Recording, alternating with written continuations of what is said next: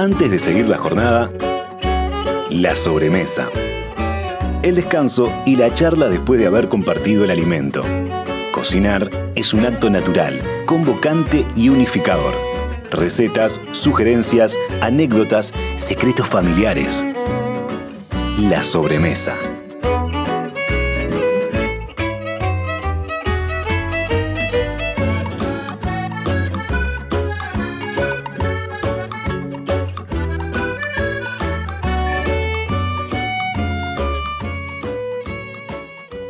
Presenta la sobremesa Productos Gourmet de Alimentos de Ambrosi. Más de 50 años en la mesa de los uruguayos.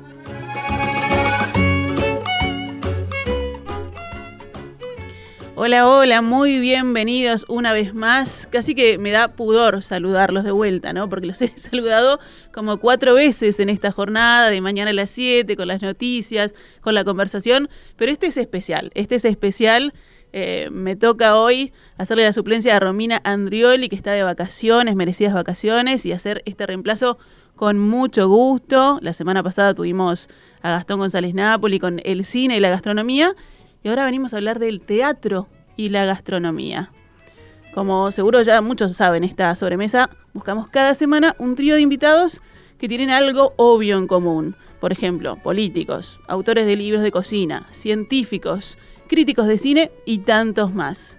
Esta vez, y no va a sorprender a nadie, el tema que nos reúne es el teatro. Y para mí realmente es un verdadero placer darle la bienvenida a artistas de tanto renombre. Es más, cuando Alexandra me pasó la producción, yo dije, ¿este elenco dónde está? ¿Dónde quiera comprar la entrada? Porque yo lo quiero, lo quiero ver. Nidia Telles, Rogelio Gracia y Stephanie Neukirch. Decir que son actores, bueno, puede ser redundante. Lo que quizás no sepan es cómo se desenvuelven en la cocina, que es lo que nosotros vamos a investigar. Y mientras preparaba esta sobremesa, pensé, bueno, son actores, así que fácilmente podrían engañarme y convencerme de que son grandes chefs, ¿no? así como interpretan a otros tantos papeles, bueno, puede ser que puedan encarnar buenos cocineros. Pero voy a hacer eh, todo lo contrario a lo que sería una escuela de teatro. Atentos. Me iba a poner de pie, pero no puedo por el micrófono. Estimados actores y actrices aquí presentes, prometen solemnemente no interpretar a nadie, sino a ustedes mismos. Prometen contarnos qué ingredientes nunca faltan en sus heladeras o qué platos son sus favoritos. Sí, prometo. Más o menos. Ay. Porque es un no. poco difícil, yo te diría que casi imposible ser uno mismo frente a un micrófono y a una cámara. Ah, bueno. Pero, es decir, esa otra personalidad, esa, esa, la que va a estar frente a un micrófono, va a ser sincera. Muy bien, eso me Yo gustó. lo que dije puede haber sido una actuación. También ya arrancó, desde que entró. Desde que entró, yo no sé ahora. Sí, sí, sí. sí. Así que yo voy a decir, lo voy a intentar. Se hará lo que se puede, ¿sí? Haremos, haremos lo que podamos. Bueno, William, cumplidas estas formalidades, no me lo prometieron, la verdad que tengo muy poca autoridad. Le voy a dar la, la bienvenida a la querida Nidia Telles, que ya la escuchaban. Bueno, ella se define como profesora de idioma español y actriz. Su carrera es prolífica, obras de teatro muchísimas. El enemigo del pueblo, dirigida por Mario Morgan, Madame Curie y un viaje de un largo día hacia la noche del Gran O'Neill. Seis premios Florencio a mejor actriz, allí que están decorando alguna parte de la casa, imagino yo. El Atahualpa del Chopo y la Orden de la Cultura recibida en Polonia. Y como si todo esto fuera poco, hizo cine también, Mr. Kaplan y La Noche de 12 años. Qué, qué trayectoria, ¿eh? Cuando le invitamos nos contó que ella se aleja de la cocina. Luego se aburre de pedir por el delivery y ahí resuelve volver a la cocina y así entonces en un eterno loop va y viene, va y viene. Yo sospecho que es una muy buena cocinera, pero también intuyo que muy práctica, ¿no? Sí, eh, no, no, no soy buena cocinera, pero yo estimo que lo que hago para mí, lo hago a mi gusto. Soy muy, muy sencilla, porque además siempre pienso eh, no, no quebrarme la cabeza, lo más sencillo posible. Entonces es- me gusta tener la heladera llena. Sí. la, la alacena llena. Pero porque hay una idea que tengo de decir, por si viene la guerra. Mm. Que me, encuentre con los, los, los estantes llenos. Es decir, si yo tengo que comprar un kilo de arroz, llevo dos. Por las Eh, sí. Si un- una mayonesa de esas especiales sin, sin sal, cuatro. en serio, porque además se van enseguida. El aceite, el aceite de oliva, que lo compras en un lugar especial, porque ya te gusta ese, entonces cuando está por la mitad ya lo vas mirando, decir, me voy a quedar sin aceite. Y está por la mitad, por las dudas, el ansia, bueno, ah, cuando ya le faltan eh, cuarta parte, otras. Tengo, tengo es eso, porque parecería que fuera de buena cocinera. Sin embargo, soy, no, es decir, a mí me encanta el vermicelli o los espaguetis con un huevo duro, mucho queso rallado y ya está. Ya está, Es qué manjar, más. ya está. Pero ¿cómo? O si no, por ejemplo, la base de... Yo estoy diciendo receta. Mira, Sí. mira qué difícil. Apunten, apunten. no se pierdan. Parme- eso sí, parmesano. O si no, tengo como base, ¿saben qué? El arroz. Arroz blanco, o arroz integral o cuscús. Sí. Y a eso metele todo lo que tengas, todas las sobras, todos. Tenés pollo, pedacitos de pollo, zanahoria rallada.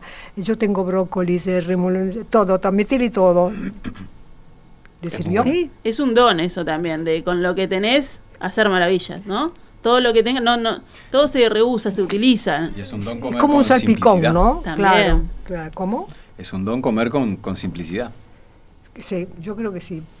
No, la comida muy elaborada no me gusta, pero no, no, no, no, no me atrae. Quizás porque no me atrae hacerla, ¿no? O Mm. porque no sé hacerla también. ¿no? Claro. Bueno, y Claro. ahí escuchaban la voz masculina que nos va a acompañar en, en esta tarde y además a Rogelio lo escuchan bastante seguido, pues su voz anuncia el nombre y la frecuencia de esta emisora. Sí. Esta es Radio Mundo 1170 AM. ¡Viva la radio! Te aplaudí, te aplaudí. Y ahí se, ahí se quedan con la duda, capaz que lo hizo en vivo, ¿no? No, claro. Bueno, gracias Rogelio, ya sabremos que estás, también nos, nos contaste que estás en pleno proceso de aprendizaje de lo que nosotros llamamos cocina de tropezones, ¿no? Como le llamamos hace unas semanas esa cocina que tiene ingredientes prohibidos, que hay que, que hay que cuidar, lo que pues siempre hay que cuidar lo que uno come, pero hay que tener especial atención. Eh, bueno, si se perdieron esa semana en la cocina de los tropezones, se lo recomiendo para cuando tengan un rato, van a la página web, al sitio web de radiomundo.uy y ahí tienen todas las sobremesas Recuerden que están en audio, en video. Es más, hoy sumamos Facebook Live, también estamos saliendo por allí. Bueno, ustedes lo conocen bien. Es actor de teatro, cine, de televisión, ha hecho publicidades y es como ya lo escuchamos, locutor también. En materia actoral, nada le es ajeno. Eh, bueno, al final quizás tendremos tiempo también para hablar de los audiocuentos, que Mm. hemos hablado alguna vez también en perspectiva. Eh, tiene varias obras en agenda. Hamlet con el Teatro del Galpón, Estragón, de Esperando a Godot, en la sala Hugo Balso y El Aviador en El Principito, con el coro de niños del Sodre y el unipersonal Tom Paine también, basado en Nada de Will Eno, que sigue representando, bueno, también larga trayectoria, como les decía yo, este elenco lo quiero, lo quiero ver. Así que bienvenido, Rogelio, también. Eh, el elenco te incluye, ¿no? Porque acá tenemos, dice que son tres, pero somos cuatro. Sí, pero me queda grande. o sea, No sé acá si la no cámara me- lo ve, pero Gabriela tiene un- un- una cadenita con las máscaras Fue del lo teatro. primero que, ¿Ah, en lo que reparé. Una, verdad, una apasionada del teatro, así que bueno, es es cuestión de buscar la obra. Ahí está, hay que Este, buscar. Cuatro personajes en busca de, de autor. La receta se va a llamar. Ahí va. bueno, Rogelio, un gusto tenerte por acá. Muchas gracias. Igualmente para mí también. Y bueno, como decíamos recién, eh, estás en un proceso nuevo de, de ir buscando eh, lo mejor para, para comer, buscar los ingredientes. Eh, contanos por qué. Este año a mi hija María, de tres años y, y medio, ya para cuatro en realidad, pero cuando tenía tres años y poco, le, le detectaron celiaquía y a raíz de eso me la encontraron a mí.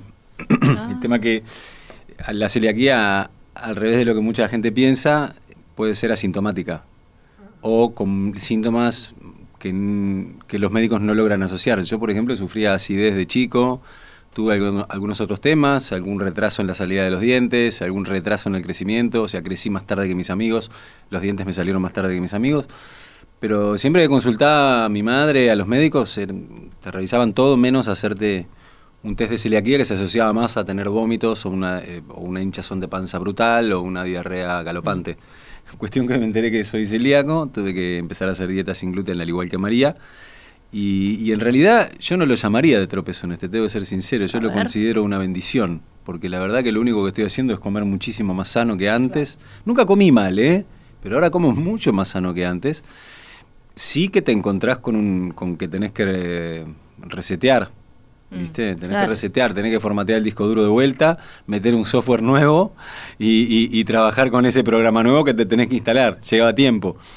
Pero la verdad, no, yo escuchaba la vez pasada lo que me mandó Alexandra de, los tropezones y no, no voy a discrepar con el término Bien, tropezón. vamos a buscarle otro nombre. Creo que, creo que es una, es una condición que aparte está dándose cuenta la medicina que está creciente día a día y que hay un gran porcentaje de gente celíaca y con intolerancia al gluten que está sin diagnosticar. Cada vez hay más lugares para comer sin gluten. Siento que igual está empezando, le falta mucho, mucho, mucho. Sí. Hay lugares de gastronomía que no tienen ni idea. Vos les preguntás y no, no saben de lo que le estás hablando y es vergonzante. Pero otros son específicos de gluten, caso Ramona que está acá, caso Los Leños que está acá, caso La Comedia eh, allá por Viejo Pancho, como otros, donde te sentás y comes a la carta y viva la vida. El otro día llevamos a María al teatro y después y después ahí, así que estoy en un aprendizaje constante y con una suerte extra también, que es que eh, mi mujer es, nu- es nutricionista y es cocinera. Y, y además su, su tesis de, de la carrera la hizo con recetas sin gluten para niños. Wow. Una cosa pero es una- premonitoria. Qué fuerte. Increíble. eso. Increíble. Entonces, en realidad, eh, creo que ahí fui más afortunado porque ella, que aparte es la que lleva las riendas de, de la cocina en la casa, porque a mí me gusta más la otra parte, me gusta la parte de comer. De soy, soy amante, pero de comer. Eh, soy aficionado a la cocina, pero cocino cuando tengo ganas y, y- y con Leti al lado mucho menos. Pero ya- ya hago las compras, colaboro, lavo los platos. Ah, bueno, no, pero me gusta cocinar, pero la verdad que lo hago poco y no sé. Hago muy de atrevido. Pero con ella en realidad el hogar pasó rápidamente a ser sin gluten, sin, sin mayores trastornos más allá del estrés propio de la situación. Sobre todo de, de querer que la hija de uno esté bien. Claro. Este, ella le apareció la celiaquía junto con otra enfermedad, entonces ahí estuvimos un, un par de meses un poco preocupados, pero eso pasó rápido, bastante rápido por suerte. Y una vez superado eso, realmente tenemos la casa sin gluten, nos hemos acostumbrado todos y ahora andamos con el listadito de Acelu y, y este y en el Casmo existe una clínica de celiaquía, que es la primera que hay. Y entonces ahora soy abonado ahí. Voy, junto todas mis notas y le hago preguntas, porque parece sencillo, pero no es. No, claro. Este, pero estoy agradecido porque, por ejemplo, yo ahora estoy tomando un capuchino que me traje y si no me hubiera comido un snack, porque como no almorcé, hubiera comido algo malo. Entonces ahora no lo puedo hacer, tengo en la mochilita frutos secos, Claro. alguna barrita, ando con esto, fruta, como más. Entonces, y me siento mejor, esa es la otra. que mi- si bien yo no era muy sintomático, mi cuerpo lo sentía. Este, ¿Entendés? Y me siento mejor, me canso menos, me siento mejor. Y, y a mí me lo habían dicho cuando empecé, pero yo como que no creía mucho. Dije, "Eh, te deben decir para que te sientas bien, decía yo. ¿no? Decir como para estimularte. Y no, ciertamente, mi organismo se daba cuenta.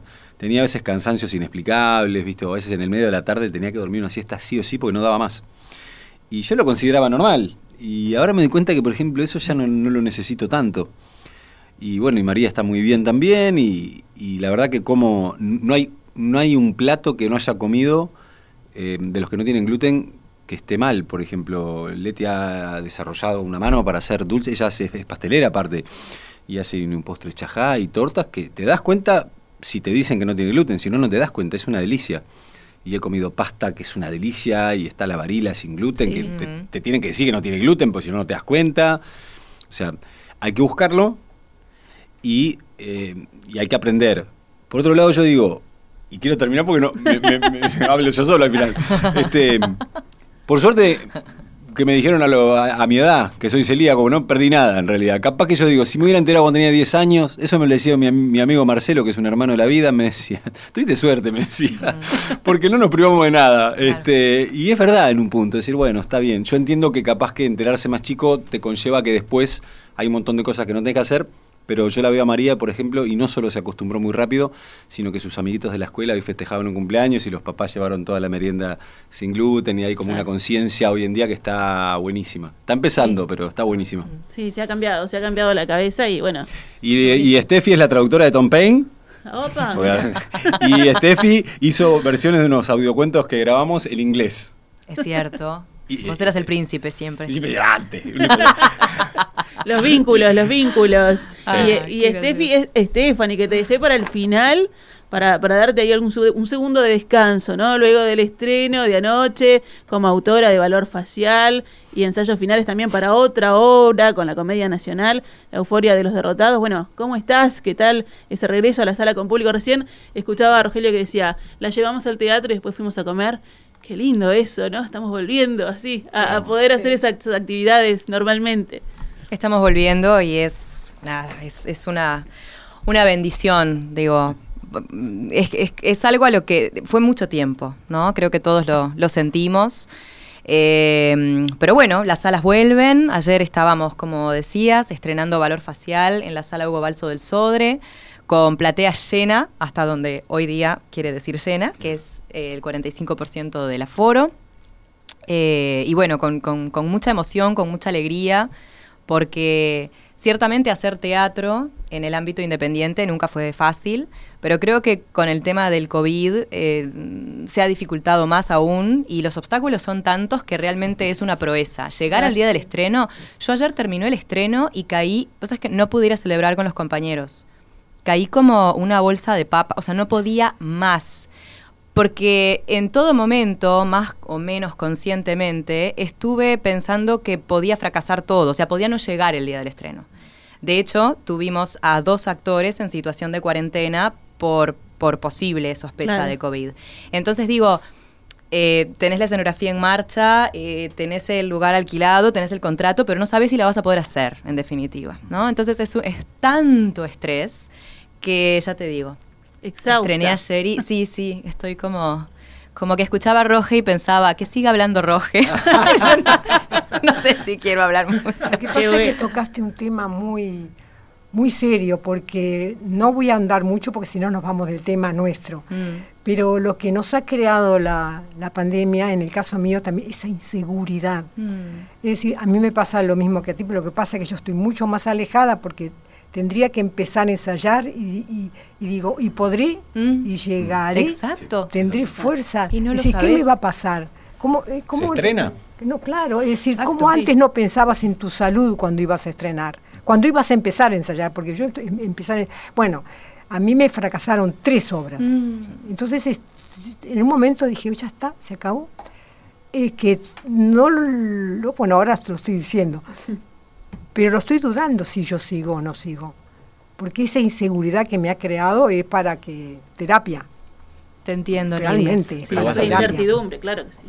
Sí, Bueno, tenemos diferentes periodos quizás de adaptación a, las realidades, pero seguramente vas a, vas a poder volver. Creo que hay que hacerlo. yo tuve una, eh, yo creo que el, paso, y, pasamos a la comida, pero está buenísima la reflexión de Nidia.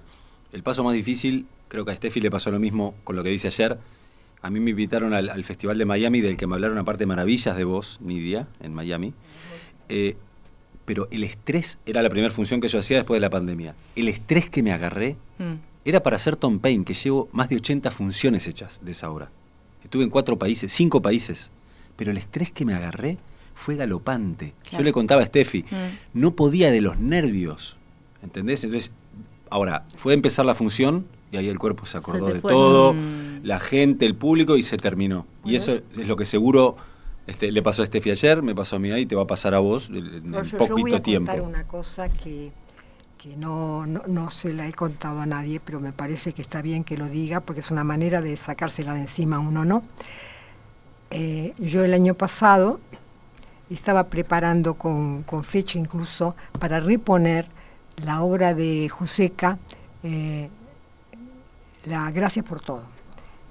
está hecha, rehecha, la dirigió Carlitos Aguilera. Eh, hecha, rehecha, lo único que tenía que hacer yo era este, actualizar la, letra. Y además no había problemas con la escenografía, si se trata nada más de poner un, ropero, era para hacerla. se consiguió todas las posibilidades de hacerla. Yo empiezo a estudiar, a, repasar la letra y que la letra después, hace unos años que no la, no la hago, ¿no? Pero va volviendo, es lindísimo cómo de repente la letra te va saliendo y te va, la vas apurando, haciendo fuerza y te va saliendo la, letra y empecé a hacer los movimientos en mi casa. Entonces ya no era estudiar letras, sino que ya estaba, llegó un momento en que empecé a, a, dar, a alargar, alargar todo, todo. Y además cambiar, es decir, como, como con el tiempo, cuando dejas una obra y la retomás es una maravilla. Mm, porque, claro, Tenés, tenés, la lejanía, la, estás, la estás analizando este, objetivamente, si querés, ¿no? Y va agregando cosas. en un momento me vino una taquicardia y me tuve que sentar. Y no me paraba el corazón me golpeaba de una manera como si me estuviera trompeando. Dice, ¿qué es esto? Dije yo, a mí nunca me... Que, que tener este, palpitaciones, yo ya las había sentido. Y yo dije, ¿qué me está pasando? Quiere decir que cuando yo me empiezo a mover, me empiezo a poner todo, y a poner la voz, y a poner las intenciones, y moverme de un lado para otro, y caminaba por la casa, entonces yo ya, ya no puedo trabajar más en el teatro. Tuve que ir, fui a un cardiólogo, me pusieron, todo me hicieron, es decir, medicada, pero bueno, llamé por teléfono y dije, no puedo hacerla. Mm. Entonces eso también me creó una... Claro. Fue muy fuerte, fue muy fuerte lo que me pasó, es decir, ¿no? Es decir, tuve que ir al médico, bueno, no, no, no es nada grave ni nada que lo tiro, pero bueno...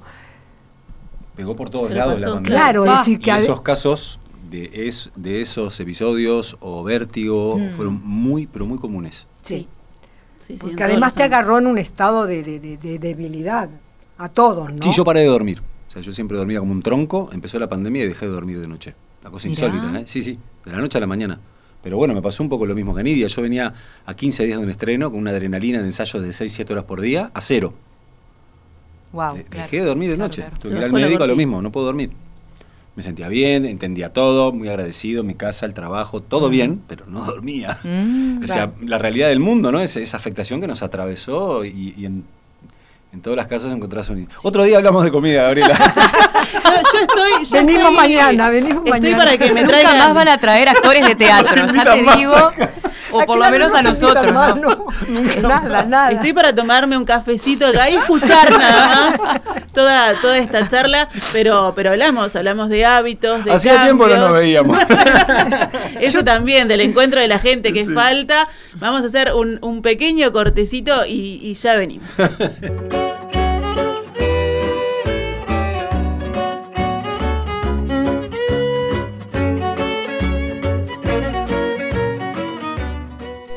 Continuamos en esta sobremesa que es literal, así uno se encuentra, charla de, las, de las vivencias, de lo que pasó, después del tomando un cafecito, en este caso que nos gana es Rogelio que se trajo el cafecito y, ustedes también pueden compartir esta sobremesa con sus mensajes al 091 525252 los he encarrilado, ahora les dije por favor saquen los cubiertos, saquen esas ollas y vamos a, y vamos a, meternos en esta en esta cocina, en esta este, sobremesa. Bueno, ¿cómo les resultó la convocatoria cuando los, invitaron?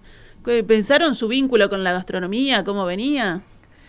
Y sí, necesariamente, lo, sí, en mi caso lo tuve que pensar, que buscar un poquito. Eh, para, me, siento muy reflejada con algunas cosas que dijo Nidia. Eh, de esto de, de, bueno, de crear en la cocina un poco con lo que hay, ¿no? Volverse necesariamente creativo creativa, porque, porque no está bueno desperdiciar, eso por un lado, y también porque eh, yo qué sé, las bases de las que habló Nidia, los arroces, el cuscús, bueno, cómo variar dentro de esas bases, ¿no? Como para que también tu familia te siga el tren y no se vayan a McDonald's. Este, pero, pero bueno, yo qué sé, en mi heladera, por ejemplo, una cosa que no puede faltar son frutas frescas y verduras. Es, es como cuando faltan las frutas frescas y las verduras es porque hay que ir a hacer el surtido, claramente, no estamos como en la lona. Eh, y después también me quedé pensando en cosas que dijo Rogelio. Eh, mi hija de cuatro años y medio no es celíaca, pero está diagnosticada con asma, al igual que su padre. Entonces, el padre, mi, pareja, eh, hizo toda una investigación con, diversos homeópatas, uno, en realidad en particular, y parecería ser que la alimentación, esto no es nada novedoso para nadie, no lo creo, tiene mucho que ver con, con, cómo te, sobre todo las personas que tienen una afección respiratoria, bueno, de qué manera la potencia o eh, la suaviza en muchos casos. Y en el caso particular de él, descubrió que todo lo que contiene lactosa, es decir, todos los lácteos, y todas las harinas procesadas, todos los alimentos ultraprocesados estarían contraindicados para el asma. Esto es desde la homeopatía, ¿no? que, se, que se fue como descubriendo. Y bueno, la realidad es que yo en casa también. Rogelio habló de los, los fideos varila sin gluten. Están en mi alacena siempre. A veces también consumimos fideos integrales, que no son sin gluten, pero que tienen otras propiedades, eh, más bien desde el punto de vista de la fibra, ¿no? de la fibra alimenticia, que en mi caso es más importante. Yo no tengo temas respiratorios, pero necesito consumir más fibra que mi familia. Entonces, bueno, ahí vamos variando. Y después las meriendas en, el jardín. También, claro. ¿Cómo, contribuir con que sean lo más sanas posibles?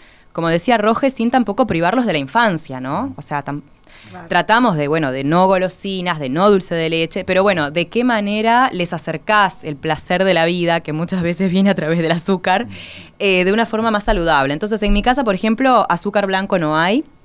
Cocinamos únicamente con azúcar mascabo. Nidia me hace señas, ella también. Hay. Sal. En ninguna casa, en ninguna de sal, casas es que no usamos prácticamente sal. Claro. En todo caso, yo qué sé, si hago algún plato más oriental, le pongo un poco de salsa de soja, le pongo, pero no sal. Salsa de soja 50%. 50%. Ah, bueno, somos, estamos, ahí. estamos ahí. Ah, pero tiene los gustos ahí bien parecidos, ¿no? Por las sí, Parece que sí. Y bueno, yo por ejemplo la, la, la receta que que mandé para compartir es justamente unas galletas que hago muy a menudo para el jardín de mi hija, que hacen merienda compartida todos los días y una vez por semana me toca a mí llevar. Y bueno, y son unas galletitas que son sin harina, son a base de avena, eh, azúcar mascabo, coco, canela, todas cosas buenas, ricas, muy sencillas de hacer, porque esa es otra realidad me encantan las salsas francesas. La, a ver, la realidad de la vida es que imposible, impensable cuando meto una salsa, o sea, no, meto el pescado al horno y hago un, o sea, realmente no, no, no daría la vida. Entonces, este, también inculcar el gusto por lo sencillo, porque creo que es, es una, una educación del paladar, digo, puedes educar. Yo, por ejemplo, viví en Centroamérica, en Guatemala se, se come chile a rabiar, como en México Totalmente distinto, claro. Y todas las comidas, son, si, si, no tenés una comida picante, es como que no es comida. Y bueno, y además de que no es bueno para la salud, eh, es un tema de acostumbramiento. Vos vas sacando la sal de a poco. Picante? ¿Perdón? ¿Cómo te llevabas con el picante? Ah, fatal. Me cae mal al estómago. Además, no me gusta. Me, me queda ardiendo la garganta. Es pésimo para las cuerdas vocales. No, no. Cero. Cero picante. Ahí está. bueno, ahora que pensaba, ¿no? En esos, en esos gustos similares o las elecciones, el, el actor trabaja con el cuerpo y la herramienta hay que cuidarla también. Y la alimentación también va en eso, ¿no? Ya es que con respecto a eso me acordé en este momento que decías la salud. A Gassman una vez le preguntaron cuál es, lo principal de un buen actor, qué es lo que necesita un buen actor. Dijo, salud. Y tiene razón. Bueno, Lebón es uno Después el talento es aparte, pero primero tienes que salir, tener salud. Vos sabés que ayer, cuando me, antes de ayer cuando me llamaron, este, bueno, ya ella enloquecí, de decir, me puse también un estreno. Entonces digo, en vez de decir yo, ¿qué voy a decir? Una receta, si el arrollado, nada más que... Entonces empecé a buscar, que yo sabía, entonces traje, traje, traje, por las dudas, no pienso leerlo, un libro eh, de Marguerite Duras con receta, otro libro de Alice Betoclas, que fue la compañera de Gertrude Stein, que, escribió, mm, Alice escribió varios libros, este, uno de, cocina, y el otro es de Marguerite Yourcenar. Pero cuando estaba, eh, estuve leyendo, viendo, y, muy, algunos muy complicados y otros no. Dije, no, no, no. Hay algo que es mucho mejor, que creo que va, lo van, se van a dar cuenta enseguida de quién es, y dice, es como una receta para la semana. Una olla de algo más vaca que carnero. Salpicón las más noches. Duelos y quebrantos los sábados lentejas los viernes, algún palomino de añadidura los domingos, consumían las tres partes de su hacienda. La hacienda de un hijo algo, nacido en La Mancha, Mm, ¿eh? que tenía un caballo que se llamaba Rocinante. qué divino. Duelos y quebrantos, dice él. Ustedes saben que todavía duelos y quebrantos se siguen comiendo y siguen en las cartas, en los menús, y sobre todo de, de- de La Mancha, es una comida típica de La Mancha. Y es riquísima. ¿Y qué es duelos y ¿Qué es quebrantos? exactamente? Huevos revueltos con chorizo. Ah. Y que ahora se puede hacer con chorizo, ¿sabes? Yo lo he visto con, con sesos que no, no, no. Pero es rico. Ojo el colesterol. Pero, pero es muy rico, es pero típicamente una comida este, manchega, como son también las, las migas. ¿Saben lo que son las migas? No sé qué son ah, las son, migas. sí, son típicamente manchegas. ¿Qué son? Pedacitos de pan frito en aceite de oliva, obvio, ¿no? Pero ¿qué pasa? Que le ponen pimentón, le ponen un poquito de chorizo, entonces, por ejemplo, en las tapas, cuando hacen las, la- las migas en las tapas, es- y vos decís pan frito, que no tiene grasa, es riquísimo, son riquísimas las migas. Bueno, esa es mi contribución. Me encanta, me encanta. Y aparte la recomendación de los libros también. Suma, Claro, suma. sí, sí, ojalá si pudiera, sí. Hay cosas lindas en... Bueno, no, les doy, les doy la, la, la palabra a ellos, este, en todo caso yo busco algo para que... ¿Tu, tu receta cuál era? Libros, pero libros que, que, que vayan con, con la cocina, pero alguna No, obra hay que una tenga, obra, claro, una obra. que tenga que ver con la cocina, No, no con la obra. Sí, gastronomía. yo hice, yo hice, sí. ¿Qué Y, hiciste? eh, hice el- en las conquistas de Norman, era una obra compuesta por tres obras, que los viernes se daba la parte 1, los sábados se daba la parte 2 y los domingos se daban las tres juntas. O sea, ibas al teatro a las cuatro y media, Ah, cinco y te ibas a las 11. Era impresionante. Y había una de las tres que se llamaba Modales en la Mesa. Y la escena más complicada que tenían las tres obras era la escena de la mesa. Y me acuerdo del flaco de Nevi diciendo, esta escena es la primera que vamos a ensayar y siempre que haya ensayo vamos a ensayar lo que sea y esta escena. Mm. Porque era tan complicada Mm. que no llegábamos, si no la ensayábamos todos los días. O sea que nosotros ensayamos tres obras de teatro juntas, que siempre se ensayaban X escenas y la comida. X escenas y la comida. Y entonces este, el flaco decidió, para simplificar, poner solo lechuga.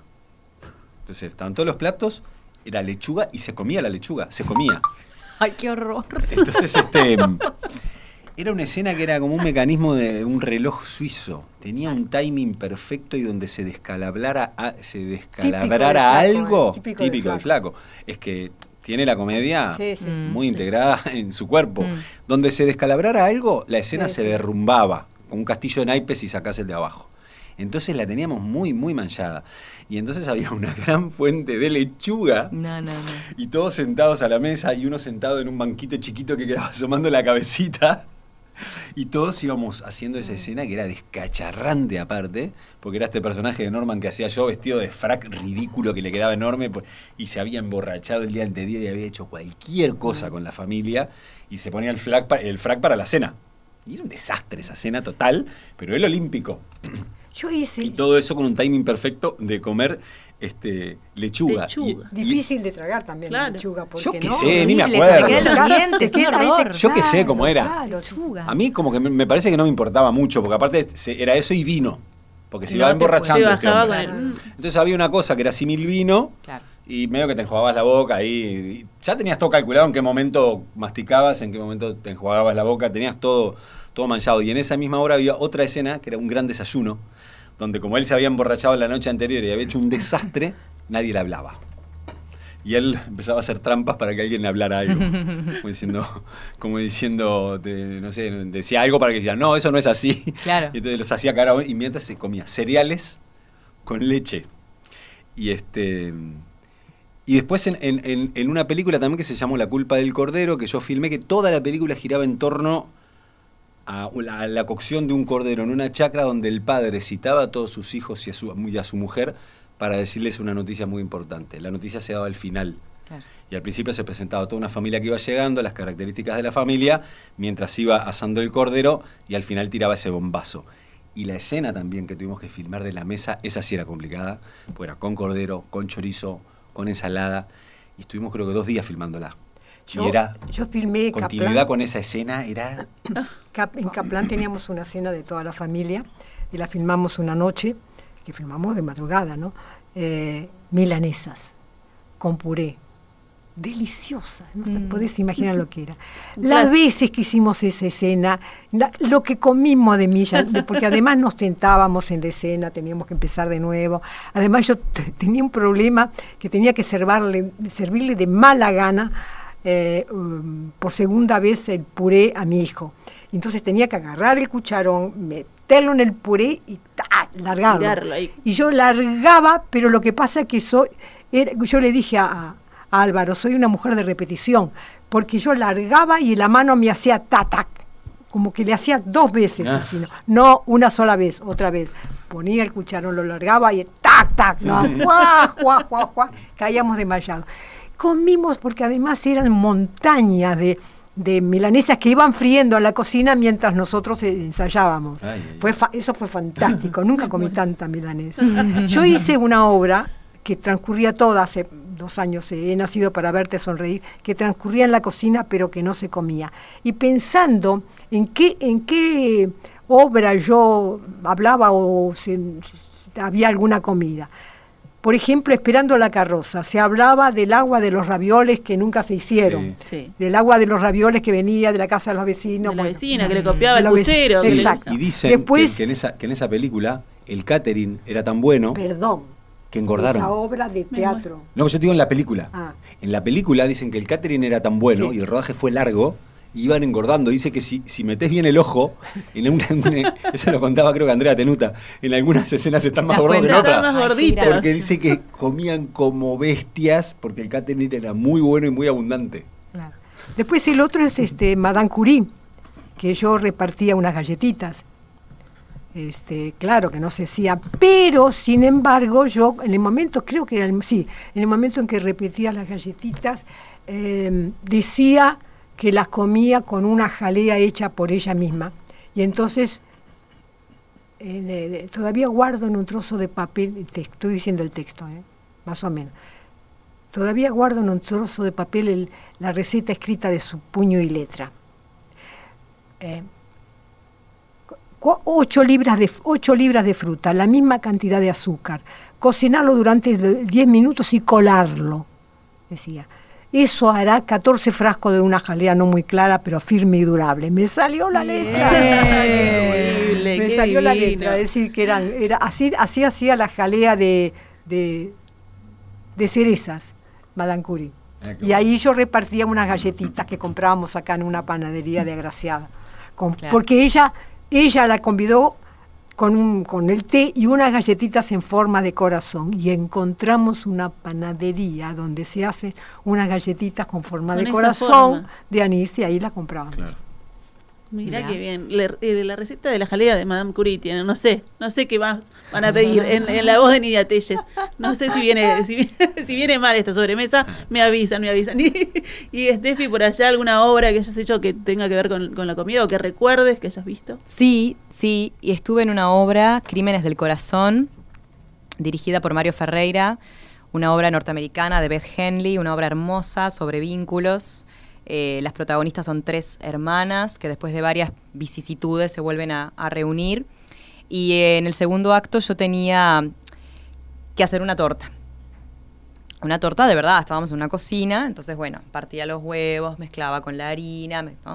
Y por supuesto en el medio de la fabricación de la torta venía la noticia de que aquello que las había juntado a las tres hermanas, que era la hospitalización del padre de las tres, había muerto. Entonces, bueno, la torta quedaba medio a hacer y todo el simbolismo de eso también, ¿no? Porque era lo que supuestamente las iba a unir en un momento agradable en la mesa y bueno, no, no, no es así. Pero sin embargo, después de muchas idas y vueltas, al final de la obra eh, se hornea una torta, que presuntamente es esa torta que se empieza a hacer en el segundo acto y queda frustrado por el momento. Y bueno, por supuesto había que, eh, no había un horno ni hacíamos la torta realmente. Eh, la masa esa que yo preparaba se descartaba y teníamos convenio con una confitería que todas las noches nos traía una torta, La torta. que era la que supuestamente este, se había horneado en el horno de la cocina. Bueno, y en, la, y en la cocina del teatro, en los ensayos, eh, en, toda, en toda la previa, ¿se, ¿se comparte? ¿Hay algún tiempo para comidas? ¿Hay alguien que trae algo rico? Sí, puede hacer galletas, pero es difícil ensayar, eh, salvo que hagas un puente, porque mm, después cómo modulas. Claro, comida viene claro. después. Claro. Generalmente Sí. la comida es después. Después, Después del ensayo después. o después de la O sí, función. pero un cafecito puede y ahí ser. prepárate porque... Un cafecito puede un ser. cafecito en el medio un cortado. Un cortadito. Ahora, ¿cómo comen los actores después de la función, eh? Ah, sí. Sí, sí. Pocas, sí, pocas sí. cosas igual Sí. he visto yo. Mm. Lo que come un actor. Después de Yo- yo como mucho después yo de la también. función, es sí. impresionante. Pero pasa que de repente ese día casi no comiste. O comiste muy poco. A mí, antes de la fusión, eh, me gusta ir a la función con el estómago lleno. ¿Sí? ¿Sí? Sí. No te digo que eh, pipona, no, pipona no, pero un té con le- un té, un té con leche con jamón, queso, este, dos tostaditas, sí. Ah, no, y te digo, y te digo que a las seis y media, un poquito cerca, porque cuando estoy vistiéndome me viene ah, una ansiedad y si hay galletitas me las como todas. Claro. Claro. ¿no? Yo me llevo café con leche. Sí. Café con leche y fruta. Me llevo para el camarín. Para Yo no- también, siempre. Para no comer. eh, Para la no- banana Claro. infaltable, por Sí. ejemplo, que es un Mm. punch de energía. La banana Claro, es buena. banana- Eso me lo, me lo enseñó Sí. Andrea Davidovic. Sí, siempre, yo Siempre tiene una banana cerca y, y es, es, es- es real, que enseguida real, te, sí. te vuelve la energía, Sí. pero no te llena, no te pesa en el No, no te estómago. pesa. O y el café con leche, los frutos secos, siempre. Siempre, En yo los también. camarines siempre hay eso Sí. y es natural compartirlo con, con- con las personas que están ahí. También el jengibre, que es muy bueno para la voz. El jengibre mm, eh, confitado, que, Sí. que viene con azúcar, que es, es fuertecito, pero el azúcar lo suaviza un Y poco. prohibida las, las bebidas este, gaseosas. Gaseosa Sí. cero. Sí, claro. Cero, cero, Claro. cero. Sí, mucha agua, por supuesto. Pero el café con leche es lindo, Sí, sobre todo cuando tenés un ensayo largo. Sí. O bueno, hemos tenido todos dobles funciones. Eso, en el medio que se hace. Claro, entre una función Ahí y la come. otra, muchas Claro. veces es necesario un refrigerio, pero digo, no te podés mandar un chivito, obviamente, ¿no? No. Si no la segunda función no la haces. Pero, pero es necesario, sí. La, la fruta, los frutos secos. eh, en general, en mi caso, por ejemplo, yo harinas trato de no consumir. En, en- en esa situación, sí antes o después, Sí, exacto. pero en la situación de ensayo o entre una función y otra no. Ahí está. Y, y cuando decía Rogelio, despu- después del estreno de la función se sale a comer, eh, ¿qué lugares nos recomiendan ustedes que les gusten para ir a comer? Hoy tiraban algunos nombres, Rogelio tiraba algunos nombres este, de, de- Mm. de- de cocinas gluten free, Claro, digamos. ahora sí. Hasta, hasta mi última hora iba a otros lugares, pero Claro. ahora me cambia la jugada. un Yo no poco. sé si a ustedes les pasa, pero en una época era muy común que después de después del estreno se saliera. Ahora hace bastante tiempo que ya no se sale, no se va. Y para salir todos juntos tenemos que, por lo menos donde he estado yo, ¿no? Mm. Que programar a tal punto que en una de las obras, en el largo viaje, por ejemplo, tuvimos que armar un almuerzo que coincidiéramos todos para estar todos juntos, porque cuando terminaban las funciones, no sé si venía el bajón y que estoy cansado y cada cual a su casa, Mm. ¿no? Aquella Nosotros- cosa yo- de, a mí de- me sigue pasando de que vamos a cenar. vas a cenar. Sí, sí, a mí me sigue pasando. Eh, a veces no va todo el elenco, pero ahora cuando hicimos esto de La Principesa, que era con el coro del Niño del Sodre, nos fuimos todos al Trascende. Ah, qué lindo. Eh, entonces, obviamente los niños no. Mesa grande. Nos, nos- nos separaban por el protocolo. Claro, claro. Ponele 6, 6, 6, pero éramos como 20. Está bien. Familia se acercó. Yo siempre soy muy generador de, lo- de eso, lo que pasa. Mm. Eh, cuando estoy en un elenco siempre arengo eso. Del encuentro. del- Siempre, siempre estoy, soy doy, doy manija. En una época hasta llamaba por teléfono cuando íbamos a Don Coto. Yo llamaba a Gerardo. claro. Gerardo, vamos a ir 10. Y siempre estaba yo generándola. Porque me Sí. gusta mucho la cena. Y, si, y, y se dio, ya te digo, en, en mi caso como que se ha dado. Después sí pasa a veces que A veces se- el lugar te llama, ¿verdad? Claro. Si sabés que y a la onda del grupo, van. ¿viste? Si ha- Mm, hay grupos sí. que, que se forman y, y- y- y es una hermandad, y hay grupos que no. Y cuando no se forma, no, no hay caso. Nosotros cuando hacíamos también, cuando hicimos la hora de los cascos, la hora de, de Santi Sanguinete acá en, en el Solís, no había función que no fuéramos a comer. No había una que no fuéramos a comer. Eh, Claro. Nosotros haciendo, bueno, Tom Payne era yo solo, pero éramos tres igual, porque me acompañaba mi hijo, me acompañaba Miguel, eh, que era el productor, y no había función que nos fuéramos a comer.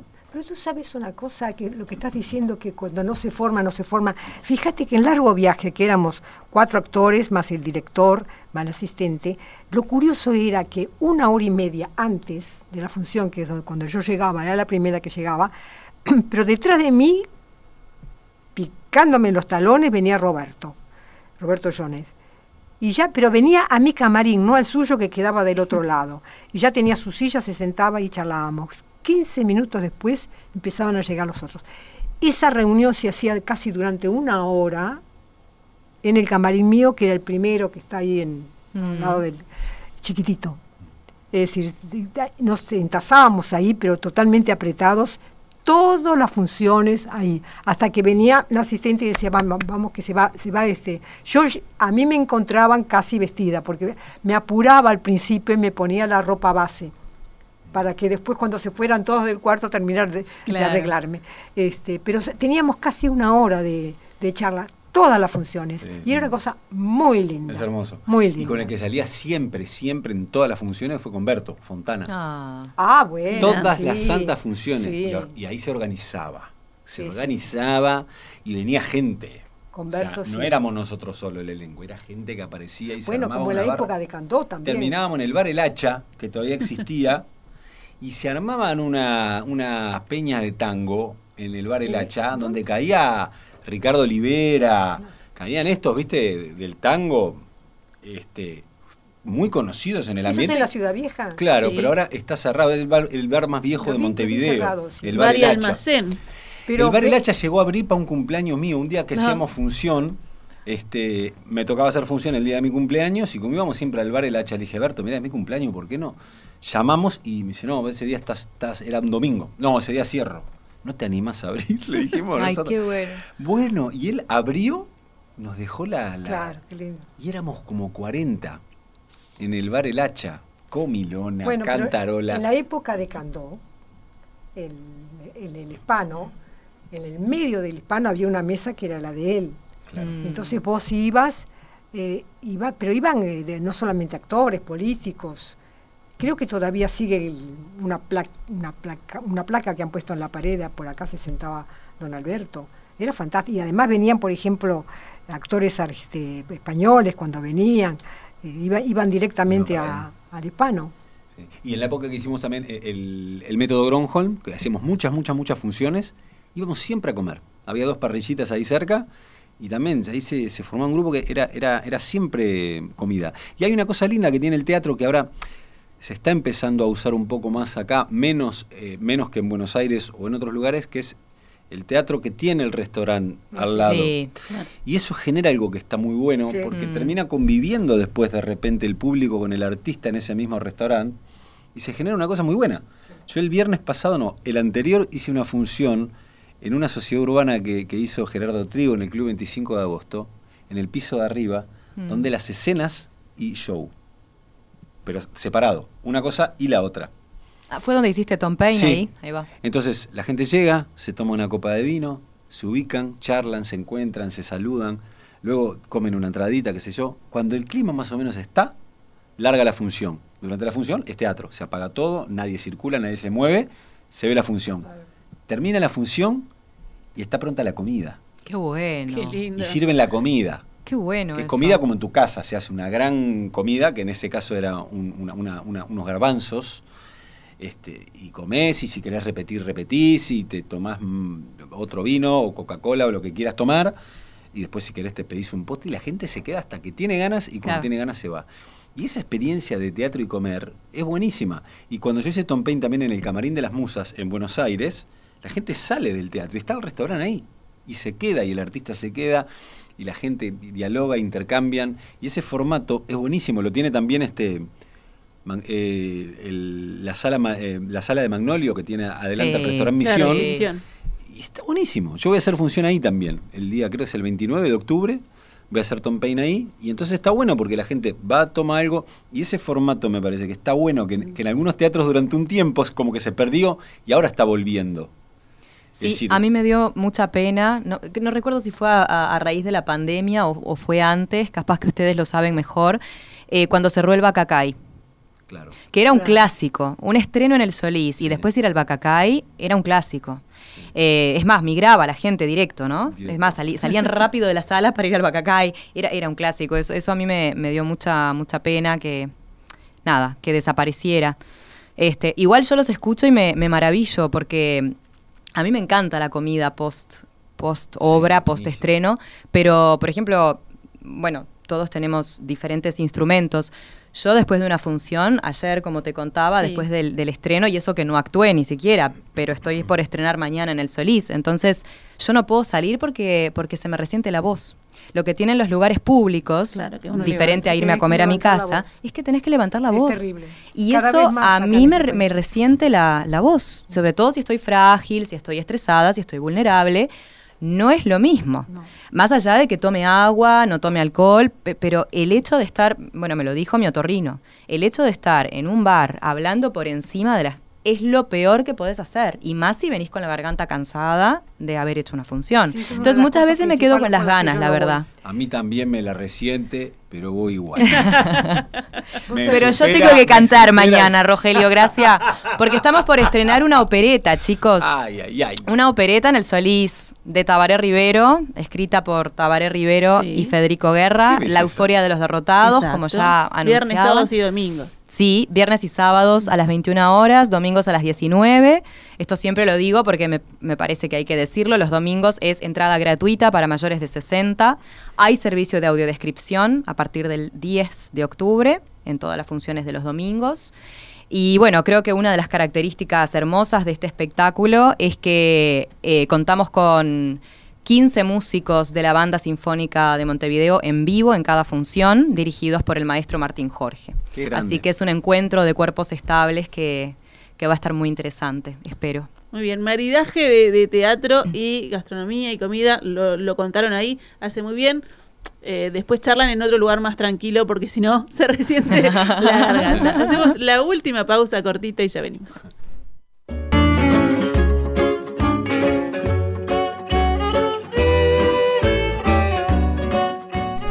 No, yo voy anotando todos los piques estos que salen en la tanda, ustedes ni se imaginan, ni se imaginan, porque esto, esto sigue y sigue, pero acá nos dijeron, la productora nos dijo, tenemos cinco minutos y tenemos que dar recetas, y, y Rogelio nos estaba contando este, de algo fabuloso, que ahora quería que se lo compartieras a, a los oyentes.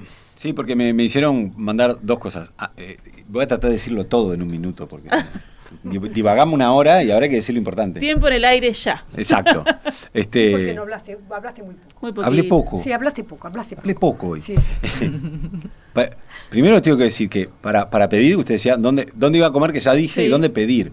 Yo le pido la mejor tortilla de papa de Montevideo a mi amigo Tortiman, que es sin gluten, y te la lleva a tu casa. Divino. Tortiman. ¿tá? Una buena tortilla. Voy a dejar el teléfono acá. La Ya- gente ya si quiere saber. Tuvimos, Tortiman. te tuvimos la- el debate eso, ¿la tortilla babé o se quita? Babé. Bien. Si la querés sequita, la pones en el micro y la vas llevando hasta que te quede sequita. Pero la tortilla va babé. Muy bien. La puedes pedir sin sal.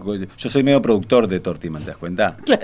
Pero va a la puerta de tu casa. Y después la receta que, que- que yo les quería compartir, porque realmente como yo no soy un cocinero, te tendría que traer a mi mujer que comparta sus recetas, que, que es una cra y tiene miles, sin gluten. Pero yo lo que, lo que descubrí hace un tiempo en España y lo traje para acá, que ahora ya es un poco más común, es la cocina al vacío a baja temperatura, o sous vide se llama Suspiro. que en inglés quiere decir al vacío. Es, es una técnica en la cual la presa que vas a cocinar generalmente son carnes y generalmente cortes de carne gruesas, eh, grandes, se envuelve al vacío en una bolsa con una máquina envasadora de vacío y se sumerge en el agua y el agua se calienta a una temperatura determinada que se fija con un aparato que se llama runner y esa, y esa temperatura se mantiene durante el tiempo que vos querés cocinar. Entonces, por ejemplo, hay dos cosas que yo hago que me gustan mucho, que es o bife ancho, o el corte que se llama tomahawk, que es el, el- el- el bife ancho con hueso, o una, una paletilla de cordero, que es una carne dura. El bife ancho no, entonces el bife ancho lo puedes marinar primero, puedes poner romero, ajo, algún pimentón, aceite o vino y lo dejas ahí, que marine un- unas horas o de, una- de un día para el otro, lo envolves y lo pones unas 3 horas, 3 horas y media a 58 grados y medio. Eso te da un punto rojo, pero no crudo, y después lo sellás con, con la sartén al mango con manteca. Y eso lo acompañás con papa boñato al horno o papa escrachada que haces. Y es una completa delicia porque en un corte muy ancho, puede ser un corte de unos 4 centímetros de ancho, el punto queda uniforme. Porque la Mm, transmisión claro. de calor es lenta. Por ende, el centro queda al mismo punto que el borde. No como cuando la pones que a veces queda el centro... Claro. Entonces, no hay cosa que le pueda dar ese punto a la carne que, que- que no sea esa cocción sous vide. Entonces, te- lo haces vuelta y vuelta y te queda un corte de carne que realmente es increíble. Y si dejaste marinado, el sabor es, es espectacular. Y para una paletilla de cordero la puedes dejar a 70 grados y lo puedes dejar entre 12 y 20 horas. Y después, en vez de sellar la, la sartén, la mandás al horno, unos Claro. 15 minutos. La terminás al horno, depende, 15, 20, depende de la temperatura. Y esa es una cocción que está buena, que se puede hacer lo que sea, puedes hacer vegetales en esa cocción. Las pechugas de pollo, que generalmente son gruesas y se secan, Sí. hechas ahí, quedan de una manera que nunca las probaste. Claro. No, este, yo el pollo no lo hago, yo hago más carne roja, pero mi mujer hace el pollo y queda espectacular. Se puede hacer salmón, que queda muy cremoso. Este, y es, y es todo un viaje, es un viaje de Es un ida, viaje, ¿eh? Claro, y es, Sí. y es Sí, el sí, trabajar sí. la paciencia también. Yo no sé si Nidia te banca a las 18 horas. Un día la voy a invitar a Nidia si quiere a comer una carne. ¿Vos que comés un buen pedazo de carne o sos voy te voy a vegetariana? Te doy una receta, sin- una receta muy complicada. Es complicada esta. ¿eh? Sí, sí, esta es complicada. Eh, un arrollado, eh, pionono, Yo no, no. lo compro hecho. Eh, atún, dos latas, la compro hecho. Mayonesa, mm, dos de esos paquetes, la compro hecha. Eh, abra el pionono, sáquele el papel, úntelo con mayonesa. Es importante lo de sacarle el papel. Ah, Sacarle el papel. El papel. No, el de- no el papel de abajo, porque después lo tenés que envolver con el papel de abajo. Mira que ese es un Sí. detalle. Apa. Ese es un detalle. Bueno, después póngale con mucho cariño y amor, como dicen que tenés que cocinar con amor, porque si no cocinas con amor, sin amor, no te sale bien. Bueno, póngale el atún. Después arróllelo, pero ves ahí te sirve el papel de abajo. Claro. ¿Viste, no? Claro. Porque lo vas haciendo así, No así, así, lo vas arrollando, arrollando, arrollando. Después que está arrolladito, úntelo en la mayonesa comprada hecha, Bien ahí. obviamente. Bien ahí. Después guárdelo en la mejor en la heladera, a mí mejor que lo coma mañana. Ah, Ah, bien. bien frío. Ah, Bien no, frío. me olvidé. Vamos a desarrollarlo. Ah. Espérate, antes de arrollarlo hay que ponerle palmito. aceitunita. ¿Ves que estas Algo, cosas- unas aceitunas no, palmito, palmito. Palmito. Palmito. Estas cosas me No, pasan. no lo entiendo al palmito. No, bueno, No no, es- no, no no es es de cuestión de tuyos. tenerlo, No es cuestión de saborizarlo. Pal, bueno, puede ser ah, aceitunas, pero tenés que ponerle muchas. Palmitos. así. A mí me pasa eso con la cocina. Soy muy ansiosa y de repente, ay, me olvidé de tal cosa. Palmito. Lo bueno es que siempre es una receta distinta porque te vas olvidando de distintos ingredientes y siempre comes algo distinto. No, pero hay una cosa interesante lo que dice Nidia, que yo creo que así mismo sea un arroz blanco, este, un arroz blanco lleva su secreto y su amor. Claro. Ay, claro. Este, lo, que, lo más sencillo de todo, Es muy rico un especial de jamón y queso eh, tiene siempre su truco, y- y así como una comida elaborada, ¿no? Lo sencillo también tiene que tener... Pero mira, a mí una de las cosas, ayer, por ejemplo, que estábamos trabajando, hicimos un, un puente para, para comer, eh, fuimos al oro y cortadito, cargado con un sándwich caliente bien gordito. Qué o sea, rico. poco Mm. pan y mucho jamón y mucho queso. ¡Ah! Lo No más rico, lo más rico del mundo. Más Y Sí, me sí, queda un sí, sí. minuto para las eh, galletitas. Mi receta, bueno, son tres tazas de avena laminada, instantánea, por supuesto, eh, dos cucharadas de coco rallado, dos cucharaditas de canela en polvo, eh, semillas de chía, lino, lo que se tenga en la cocina, eh, mm, 10 a 12 cucharaditas de azúcar mascabo, porque si bien más sana, endulza menos que, la, que el azúcar este, blanco, así que bueno, hay que ponerle un poco más. Y después esos ingredientes secos se juntan con dos huevos batidos, cuatro cucharadas de aceite, eh, preferentemente alto oleico, para que sea más sano, una nadita de agua y todo eso lo amasas con la mano, haces pequeñas bolitas, las aplastás, les haces un... em, como, como una hendidura en el medio, Sí. ¿ah? las metes al horno, 15 minutos más o menos, y después las sacás y en la hendidura, como los ojitos, le pones un Le poco de este, mermelada, puede ser de arándanos, sí, Nidia. Me, No, me- me termina- sube la mano, que me tengo encanta. una pregunta. Sí, Termina, contame, termina. te contesto. Tenemos ¿qué como 10 diferencia segundos. entre, eh, ¿Qué diferencia hay entre el azúcar ma- ma- mascabo y la comula, la, la azúcar blanca. negra? Ah. La famosa... ¿La morena? Sí, sí. Bueno, eh, Yo la mascabo, lo que tiene es que no es granulada. Es como, es como un polvo. mm, ¿Cómo te explico? Como, casi como el bascolé. Ah, claro, porque el azúcar negra es granulada. Es granulada, entonces es mucho más fácil para juntar. Claro. Y bueno, ¿Y le pones se compra la mascabo? en el, en el, En el en el supermercado. súper, en el disco. Sí. Sí. No, yo no como azúcar. Bueno, Ahora me conoce para pero para las galletitas ¿no? un poquito Claro, de dulce, viste que... Y nada, le pones un poco de mermelada en la hendidurita esa, volvés a hornear 5 o 10 minutos que no se queme la mermelada Claro. y listo. Bueno, ya tenemos todas las, las recetas. La de Rogelio, la de Estefan estaban en, en el Instagram, lo estaba viendo allí en la pantalla. Nos faltó el pionono de Nidia, pero ya lo no, vamos, pero, ya lo- lo vamos a pero poner. no lo hice íntegro, íntegro todo. Faltaron los este los palmitos, pero lo, lo deshice y lo volví a hacer. Ahí está. Sí. La deconstrucción. Y hay opción aceitunas negras. Hay opciones Está bien, aceitunas. que son fuertes, sí. Además, además de los Además, palmitos, además de los Vos palmitos. llevás el arrollado y yo hago la carne. Oh, yo quiero probar tu Dale, carne. dale, dale, Yo- a mí para me gustó eso. arrollado, ¿eh? Dudo Sí, que sí, lo sí, haga, sí, pero, sí, sí, pero sí, me sí. gustó. Para empezar el arrollado y alguna cosita dulce después. Este, Las galletitas de Steffi. Con la mermelada de Madame Curie. Exacto. con la mermelada- no. Mirá la cena que nos estamos Yo, mandando yo- acá. yo ¿Vos qué digo, para, algo dulce. Yo me a subo a la- mí, un vinito. y un para vinito para acompañar. Puede ir a la, a la alemana de, de, de Riachuelo. Ah, Bueno, nosotros ahora vamos a seguir este, armando esta cena, pero tenemos que dejar el aire porque se viene la tertulia de colección. Nidia Telles, Rogelio, gracias. Stephanie Neukritz, muchísimas gracias por acompañarnos en esta tarde. Fue un placer, me sentí una espectadora de lujo.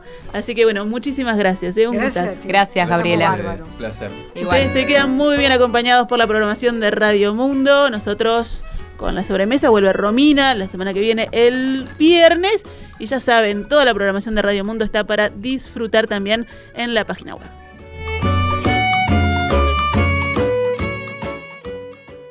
La sobremesa se repite esta noche a las 21 y el domingo a las 14 horas